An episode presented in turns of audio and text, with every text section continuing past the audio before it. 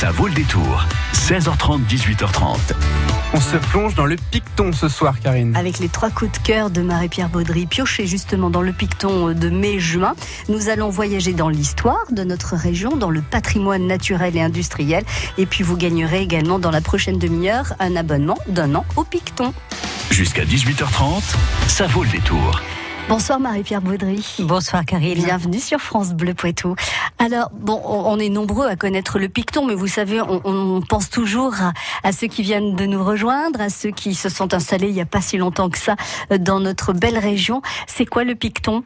Le Picton, c'est votre Picton, c'est la revue qui traite de l'histoire, du patrimoine et de la culture à l'échelle de la région Poitou-Charentes. On reste sur cette échelle avec de, beaux articles qui sont euh, euh, présentés tous les deux mois, puisque donc c'est un bimestriel, depuis plus de 40 ans. Et voilà, c'est pour ça que dis que beaucoup le connaissent, mais on, pense encore une fois à ceux qui viennent de s'installer. Ils ont bien raison d'avoir choisi le Poitou. Alors vous allez nous proposer, euh, parmi tous les articles de ce Picton de mai-juin, Trois articles, trois coups de cœur. Et le premier concerne les blasons, avec ce nom un peu barbare que l'on connaît pas très bien, qui est l'héraldique. L'héraldique. Euh, donc il y a beaucoup beaucoup de blasons dans notre région. Bah, j'imagine parce qu'il y avait beaucoup de seigneurs au temps du Moyen Âge. Alors deux choses. Euh, c'est vrai qu'il y avait beaucoup de blasons. Il y en a beaucoup moins aujourd'hui parce qu'on les a martelés, on les a fait disparaître à la Révolution. Mais attention, les blasons, ce ne sont pas que les signes et les représentations des seigneurs. Euh, des villes peuvent avoir leur blason, c'est encore le cas aujourd'hui, des institutions, l'université, euh, euh, des, des commerçants également au Moyen Âge, de riches commerçants quand même, il faut le dire. Alors c'est vrai que l'héraldique est un terme un petit peu obscur que nous avons, avons voulu décrypter dans ce dossier spécial euh, qui donc est présenté dans le Picton de mai-juin avec deux spécialistes qui ont traité de la question, donc Laurent Ablot et Matteo Ferrari, qui ont mené des études particulières dans notre région et qui ont fait un inventaire, une sorte d'inventaire des blasons conservés. Et c'est vrai qu'on en retrouve partout, sur les monuments, euh, des, dans, dans, les, dans les manuscrits anciens, sur les sceaux, mmh. euh, des blasons peints, des blasons sculptés. Et euh, c'est un monde fascinant qu'on essaie de découvrir, puisqu'on a perdu un petit peu, nous, les clés de, les codes de représentation. En gros, un blason, c'est quoi? Bah, On va dire un logo aujourd'hui. Hein, voilà, c'est un logo, c'est une identification, mais qui répond euh, euh, du Moyen Âge à la Révolution à des codes bien précis. Hmm. Alors dans les couleurs, dans les formes. Dans les couleurs, les formes, les termes. Alors avec un vocabulaire, il faut l'avouer, qui est un petit peu technique, mais on a voulu le simplifier et puis on bénéficie d'un petit glossaire qui nous permet de nous y retrouver. L'idée n'étant pas euh, d'apprendre par cœur la liste des blasons. Ça peut servir pour les mots croisés. Ah oui, pourquoi pas. mais de, de comprendre finalement à quoi ils et c'est toute une histoire euh, sociale que l'on découvre euh, de l'usage du blason, euh, de la hiérarchie des blasons, de la façon dont les seigneurs effectivement beaucoup euh, les faisaient apposer un petit peu partout euh, pour affirmer leur présence, leur puissance, leur propriété. Est-ce qu'on peut, par exemple, encore euh, Marie-Pierre créer son propre blason euh, familial et puis le transmettre comme ça aux générations futures? Alors, il y a des gens qui sont spécialisés dans la réalisation de nouveaux blasons. Alors, évidemment, on sera peut-être pas sur le who's who et les, ah voilà et les livres de référence et les armoriaux, mais euh, voilà. Donc des villes commandent des blasons ou plus exactement euh, ils essaient plutôt de les rafraîchir un petit peu, de les retrouver, euh, de les adapter. voilà. Alors nous on s'est plutôt intéressé aux, aux, blasons historiques bien sûr, à notre patrimoine. Et c'est une découverte assez étonnante qui nous montre même dans des petits villages, on peut avoir dans des églises en particulier particulier, hein, des murs euh, portant des, blasons de couleurs vives qui rappellent que des seigneurs se sont fait enterrer ici, par ah, exemple. D'accord, dans l'église en question. Ça s'appelle donc l'héraldique, l'étude du blason et la connaissance des blasons des armoiries. Aussi, ah, blason, armoirie, c'est oui, la même on va simplifier, même si Laurent Ablot nous, nous explique en détail ces nuances. Si vous voulez gagner euh, un an d'abonnement au Picton, à savoir donc six numéros, puisque euh, tous les deux mois sort un nouveau numéro du Picton et connaître ainsi euh, pour ce mois-ci, enfin pour le mois de mai-juin, l'héraldique et mais plein plein d'autres choses encore. il y a une question que je vais vous poser et vous donner la réponse à, au 05 49 60 20 20. Quand sont apparus les premiers blasons? Est-ce que ça date du Moyen Âge ou est-ce que ça date de beaucoup plus tard, au XVIIIe siècle? 05 49 60 20 20, c'est Amira qui vous accueille ce soir au Standard de France Bleu Poitou pour euh, recueillir vos bonnes réponses, je l'espère, et vous offrir un an d'abonnement au Picton.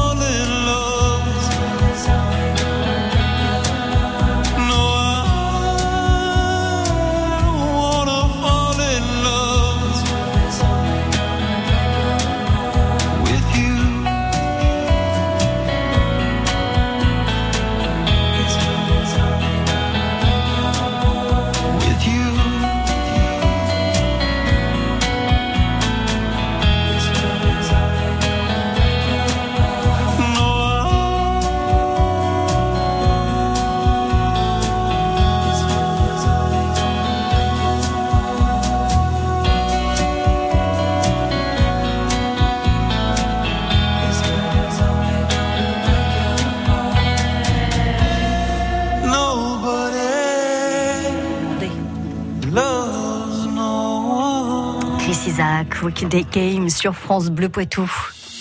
Sais, Chasseneuil du Poitou, Mignou, Lusignan, Vous écoutez France Bleu Poitou dans la Vienne sur 106.4. L'héraldique, qui est donc euh, l'art de connaître les blasons, les armoiries, de l'étudier aussi. C'est un des articles que vous retrouvez dans le Picton.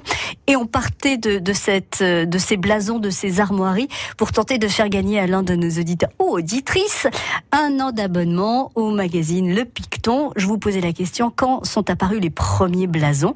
Quand est apparue cette, euh, euh, cette science, l'héraldique Est-ce que c'est au Moyen Âge ou c'est bien plus tard, au XVIIIe siècle? Bonsoir Laurence. Bonsoir. Bienvenue sur France Bleu Poitou. Alors qu'est-ce que vous me dites? Les blasons, les premiers blasons et cet art d'étudier les blasons qu'est l'héraldique est apparu au Moyen Âge ou plutôt au XVIIIe siècle? Au Moyen Âge. Vous êtes sûre Certaine. Qu'est-ce qu'on lui dit? Bravo. Bravo, évidemment, c'est gagné. Donc, vous, est-ce que vous connaissez le Picton, Laurence le magazine euh, Oui, je, je, connais un peu et c'est pour ça que j'ai participé justement au jeu parce que ça m'intéressait beaucoup. Ah bah oui, un an de Picton, c'est sympa, ça se refuse Je suis pas. ravie de vous l'offrir. Ben, je vous remercie beaucoup et je suis très contente, ça finit bien ma soirée. Ah bah voilà, et ça commence bien la semaine aussi. Voilà, c'est ça. Si toute la semaine est comme ça, Laurence, il n'y a pas de souci, vous allez vous lever tous les matins avec le sourire et la banane. Voilà, et je dis euh, bonjour à tous les curvéens. Très bien, c'est noté. Merci. Est-ce que vous connaissez le blason de Curzé-sur-Vonne, Laurence? Euh, pas vraiment. Non. non, non, Il va falloir aller demander à Monsieur le maire ou à Madame le maire. Je ne sais pas qui est à la tête de la de la commune, mais il va falloir poser la question. À très bientôt, Laurence. Merci beaucoup d'avoir euh, joué avec nous ce soir. À je vous remercie beaucoup. À bientôt. Donc dans, dans ce picton, on, on, découvre donc notre patrimoine aussi, le patrimoine naturel. On, on, on, va le voir tout de suite avec votre deuxième coup de cœur, et puis le patrimoine industriel, on va le découvrir un petit peu plus tard. Deuxième coup de cœur, euh, Marie-Laure, c'est l'arbre, les arbres remarquables en Deux-Sèvres, et il y en a quelques-uns. Il y en a beaucoup, et même il y en a près de 300 qui ont été inventoriés, voilà, par toute une équipe. Alors euh, c'est un article qui nous proposé par deux euh, spécialistes, Stéphane Barbier, donc de l'association De Sèvres Nature Environnement, et Sylvain Provost de la direction régionale de l'environnement, qui ont fait la synthèse en fait d'une vingtaine d'années de recherche, parce que c'est assez fou euh, tout ce travail qui a été fait euh, donc euh, depuis une vingtaine d'années, d'abord par beaucoup de bénévoles dans les communes pour recenser les arbres, euh, les les observer, évaluer leur état sanitaire aussi. Oui, qu'est-ce mm. qu'on appelle arbre remarquable alors? Quels sont les critères pour être bah, catalogué arbre remarquable? Alors, il y a il y a différents critères l'âge, mm. l'ancienneté de l'arbre, euh, de l'arbre, pardon, sa morphologie également, euh, sa rareté, euh, son espèce. voilà, il y a tout un tas de, de, critères croisés qui font que on a, dans un premier temps, recensé plus de 800 arbres pour ne retenir au final que qu'environ 300, ce qui est déjà considérable. C'est déjà pas mal. Et puis quelques-uns qui sont vraiment assez exceptionnels et qu'on pourrait classer monuments historiques, mais en fait, ils sont dans des sites remarquables. Voilà, donc c'est important de pouvoir les les classer, les répertorier pour les connaître, pour mhm. les protéger bien sûr, pour assurer leur sauvegarde. Est-ce qu'ils sont justement en bon état euh, général, tous ces arbres remarquables que, disent ces spécialistes qui les ont surveillés et étudiés pendant une vingtaine d'années?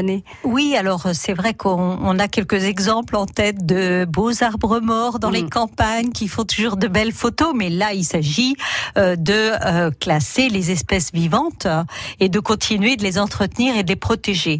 Donc ceux qui sont présentés sont généralement euh, dans un bon état. Euh, Par exemple, rester. Qu'est-ce que vous pourriez nous, nous citer comme arbre remarquable dans les Deux-Sèvres qu'on puisse aller lui faire un petit coucou, je sais pas, le week-end prochain par exemple? Alors, ça c'est une colle parce que j'ai quelques exemples et je ne sais pas s'ils sont dans le domaine privé. Ah, si on peut oui. aller les, les ah, oui, d'accord. Oui, effectivement. Euh, facilement. Alors, je, vous avez quelques très belles photographies qui sont prises et qui montrent des arbres assez originaux comme le tilleul de Sully, le plus gros du département. Il fait quand même 8 mètres 70 de circonférence. Ah, de circonférence. De circonférence. On peut faire la ronde autour. Voilà. Hein.